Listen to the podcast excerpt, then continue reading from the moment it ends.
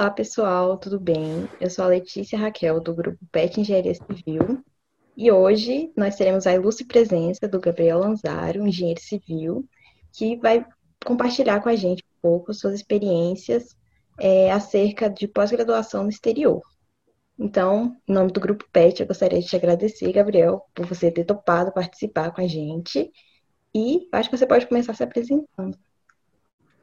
Ah, obrigado, Letícia. Primeiramente, eu gostaria de agradecer a você e ao PET pelo convite em participar desse, dessa enorme iniciativa de vocês. É, me apresentando um pouquinho, meu nome é Gabriel, eu entrei na UNB em 2014, no curso de Engenharia Civil, eu terminei em 2018, e ao longo da minha graduação eu fui mais focado na área de transporte, e assim que eu terminei a minha graduação, eu apliquei para fazer mestrado no exterior. Uh, e hoje eu estou fazendo mestrado na University of British Columbia, em Vancouver, no Canadá. Nossa, que legal. É, então você pode falar um pouco como começou o seu interesse por prestar né, esse processo seletivo para fazer o seu mestrado no exterior? Uhum. É, o interesse ele começou bem cedo, eu diria porque eu sempre me interessei por pesquisa. No terceiro semestre da, da minha graduação, tinha um programa chamado Programa Jovens Talentos. E nesse programa, era um programa de bolsas, assim, que os alunos deviam procurar orientadores na, na engenharia civil. E eu acabei entrando em contato com a professora Michele Andrade, e daí foi um projeto de pesquisa, meio que emendando em outro, em um PIBIC, em uma monitoria, assim, eu fui ganhando cada vez mais gosto pela pesquisa. E ao longo dos anos, assim, eu fui meio que me preparando para isso, para chegar no momento final da minha graduação e aplicar. Então, falando um pouquinho do processo em si, eu tive que submeter alguns documentos, eu tive que submeter cartas de recomendação, eu tive que preparar uma carta de motivação em que eu detalhava por que eu estava interessado naquela universidade em específico, é, porque eu queria trabalhar com aquele orientador em particular. Eu tive que fazer uma, um teste de proficiência, que eu, em língua inglesa, que foi o TOEFL. E para alguns lugares eles exigiam também um, uma prova chamada GRE, que é uma prova de inglês e matemática. E o currículo, eles pediam um currículo geral da sua experiência de vida. Legal. E com relação ao inglês você falou, né? É, você já tinha um conhecimento prévio de inglês? Como é que foi o seu aprendizado de inglês? Ah, sim, eu já, já falava inglês há, há bastante tempo já. Eu comecei a estudar inglês quando eu tinha cinco ou seis anos, talvez. E, novinho. É, bem novinho. E eu me formei com uns 15 ou 16 anos. E depois de um tempo eu comecei a dar aula de inglês também, então... Nossa! Foi, bem, foi um processo bem tranquilo. Bem Essa natural, parte do processo né? foi bem tranquila. É. Uhum. Que ótimo. E sua linha de pesquisa? Você falou que você está trabalhando com transportes, mas você uhum. pode falar um pouco mais sobre qual é a linha que você anda estudando? Uhum. É, a pesquisa que eu vim fazer aqui, ela é meio que uma continuação do que eu estava fazendo no Brasil, assim, em termos de, em termos mais gerais, né? No Brasil, com a, com a professora Michelle, eu trabalhava com segurança viária, que é o estudo dos acidentes de trânsito. A gente tentava promover soluções para reduzir o número de acidentes de trânsito. E eu vim para cá para atuar na linha de segurança viária também. Só que aqui é um, mais falando especificamente do que eu estou fazendo agora, eu estou trabalhando num modelo de microsimulação de, de segurança viária para estudar conflito de tráfego. Uhum.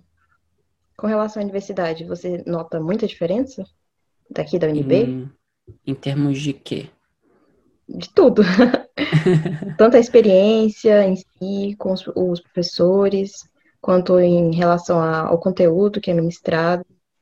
Uhum. É, em relação ao conteúdo, eu vi que aqui tem uma diferença muito grande. É, eu posso até fazer uma analogia com a disciplina de transportes, que foi a que eu que mais me envolvi durante a graduação. Uh, aqui, os alunos eles vão sair com um aspecto mais geral, eles não vão sair sabendo fazer um projeto de estradas de, do início até o final, como a gente acaba saindo no Brasil. Então. Você fala com ah, relação aqui... à graduação? Isso, uhum, ah, a graduação. Uhum. No, no, Brasil a gente aprende tudo muito detalhado, né, uhum. do início até o final. Talvez a gente até a gente gaste muito tempo em coisas que não são tão necessárias, que a gente pode aprender por conta própria, né? Aqui eu, eu vejo que o pessoal ele tem esse aspecto mais generalista de passar muitos conteúdos, mas somente o início deles. E assim, o aluno, ele, à medida que ele vai precisando, ele sabe onde tem e vai correndo atrás, né? Então, por exemplo, a, a disciplina de projetos de estradas inteira, aqui os alunos, eles não veem uh, tudo o que a gente vê no Brasil. Eles veem, eu diria que, umas três ou quatro aulas do semestre inteiro, é, só para projetos de estradas e os outros tópicos que eles vão abordando ao longo da disciplina. Então, é um processo um pouquinho diferente. E, assim, Deve ser bem impactante, também. né? É, é interessante. Ah, e só com relação à, à pesquisa, né, que é uma coisa assim que é, uhum. que é importante também. Aqui a grande diferença é que existe bastante investimento em, em pesquisa, né, que é uma coisa que no, na universidade brasileira está um pouco difícil ultimamente, né? Então, eu costumo. Não vou dizer que dinheiro não é problema aqui, mas ele não é um obstáculo tão grande quanto ele pode ser no Brasil, né?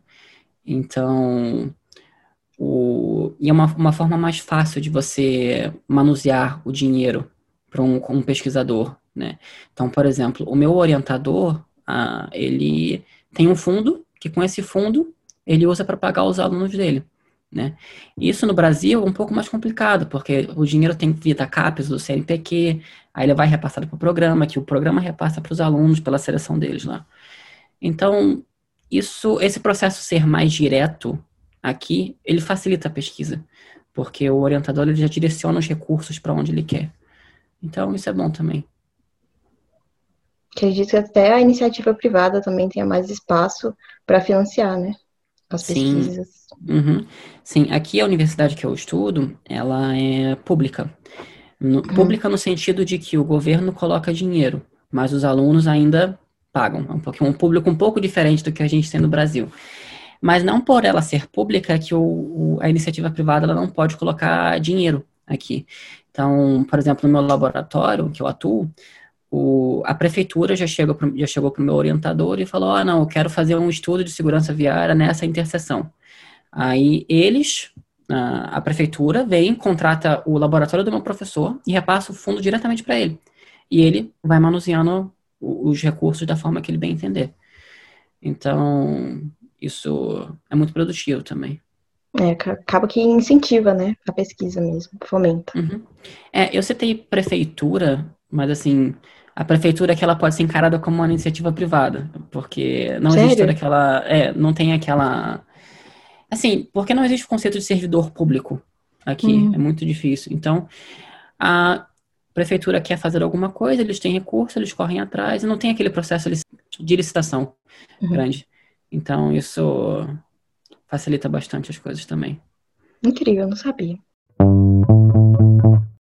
Assim, eu estava perguntando sobre a sua rotina que acredito que seja bem diferente, né? Até pelo fuso horário, clima também. Ah, sim, são. Agora minha rotina ela é bem pacata, eu diria, né?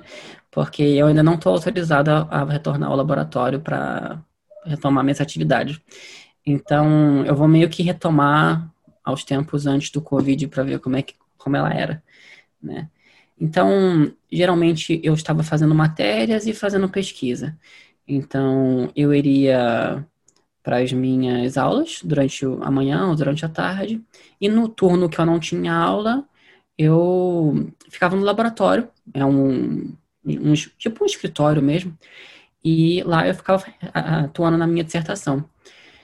E fora isso, assim, eu estava conseguindo lidar muito bem com a rotina a ponto de terminar às seis horas da noite e, e ter minha vida à noite entendeu? Não, ter, não me preocupar muito com, com essas coisas, é, os afazeres além do, dos horários de, de aula. Até porque aqui a gente faz menos matéria. Então, eu fiz três matérias por semestre, três ou quatro matérias por semestre.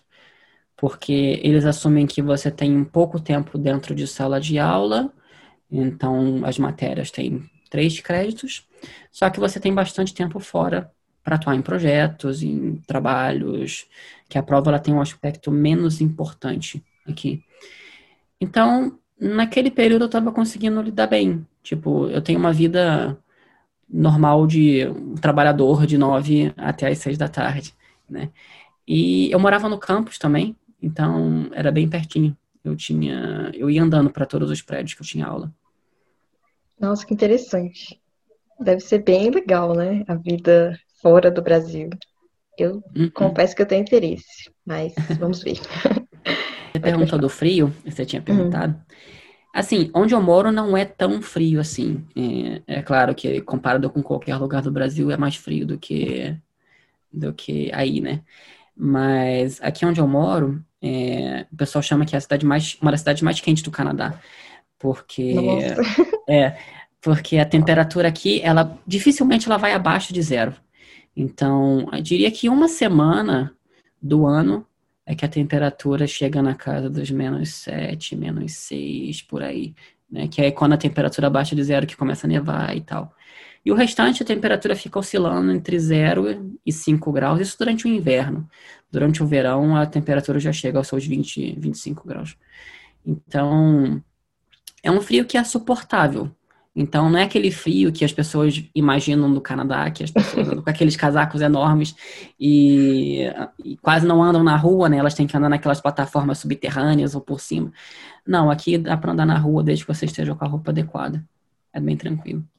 Você chegou a pegar algum dia que tivesse abaixo de zero graus? Ah, peguei. Eu já peguei. A pior temperatura que eu peguei aqui foi menos oito.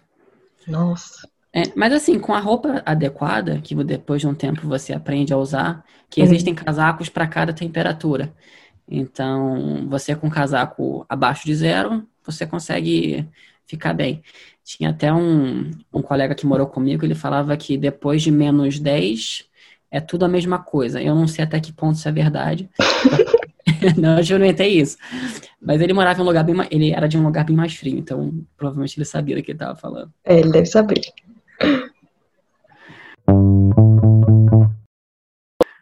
E amigos, você fez amigos aí? Como é que é a sua relação interpessoal? Você Sim, falou do seu amigo tenho. aí. Uh, eu tenho, eu tenho bastantes amigos aqui. Uh, é bom que aqui, como tem uma cidade é, é um aspecto muito multicultural. É, Vancouver, assim, você tem gente de tudo quanto é canto do planeta, né? Então, é bom que você conheça gente de todos os lugares do mundo. Então, por exemplo, meu laboratório é, tem gente do Egito, tem gente da China, tem um amigo do Irã. É, eu morei com um canadense, hoje eu moro com um libanês. Então, assim, tem de tudo. E isso é muito positivo, assim, porque você vai aprendendo muito sobre as questões culturais mesmo, né? E diversificando ao máximo tudo que você, você vai vendo por aí. Deve ser bem enriquecedor mesmo. Imagino. É muito legal. Você pretende fazer doutorado também? Sim, é, eu estou terminando o mestrado, eu termino no próximo mês.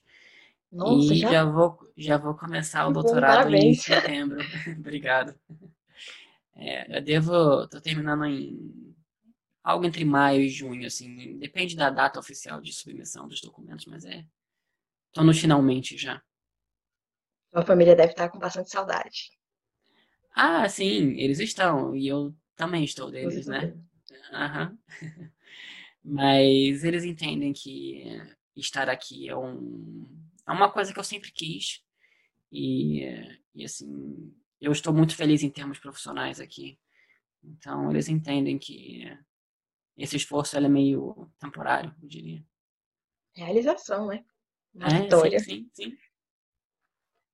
Então, para finalizar já, não sei se você tem mais alguma coisa para falar, mas eu queria que você desse dicas para as pessoas que estão na graduação e não sabem muito como começar a pensar mesmo, né, em fazer uma pós-graduação no exterior.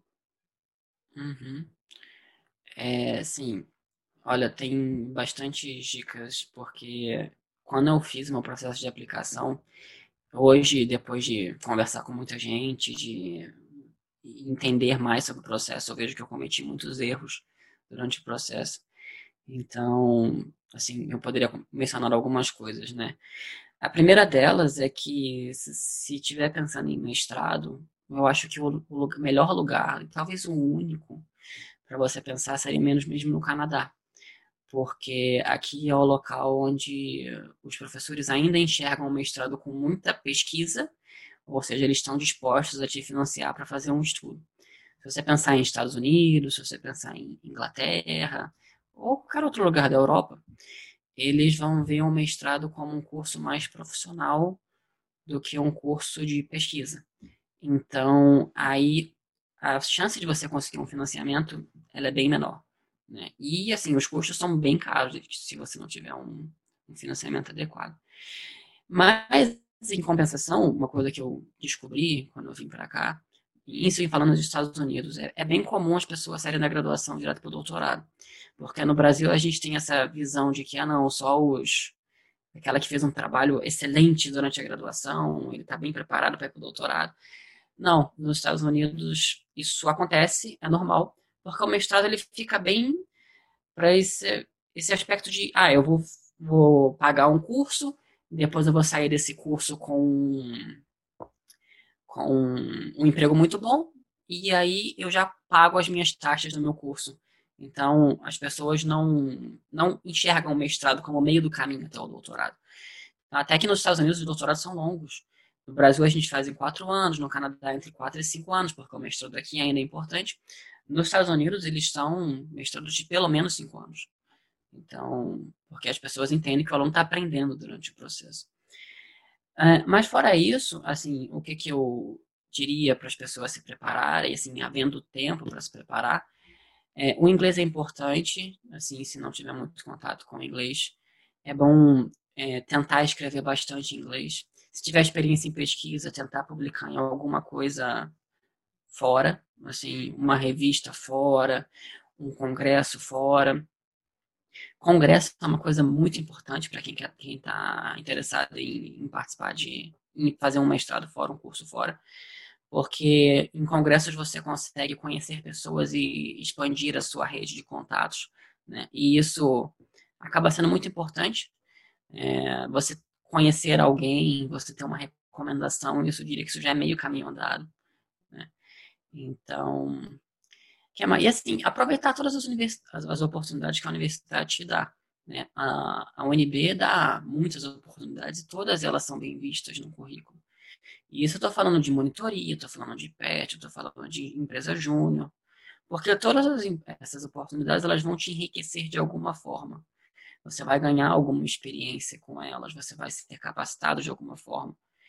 Então, tudo que conseguir acumular nesses anos de graduação, eu acho que é muito válido para enriquecendo esse currículo e chega na hora de aplicar e ter alguma coisa bem extensa e pronta para submeter o processo. Com certeza. Então é isso. Eu quero te agradecer mesmo por você ter se disposto a participar com a gente. Tenho certeza que vai enriquecer bastante é, muitas pessoas e inspirar mesmo, né? A quem sabe também fazer o mesmo processo que você participou. E é isso. Muito obrigado, Letícia. Muito obrigado a todo Obrigada. mundo do PET. E me coloco à disposição, assim, caso alguém tenha alguma dúvida. Tá bom. Então a gente finaliza aqui. Tchau. Tchau.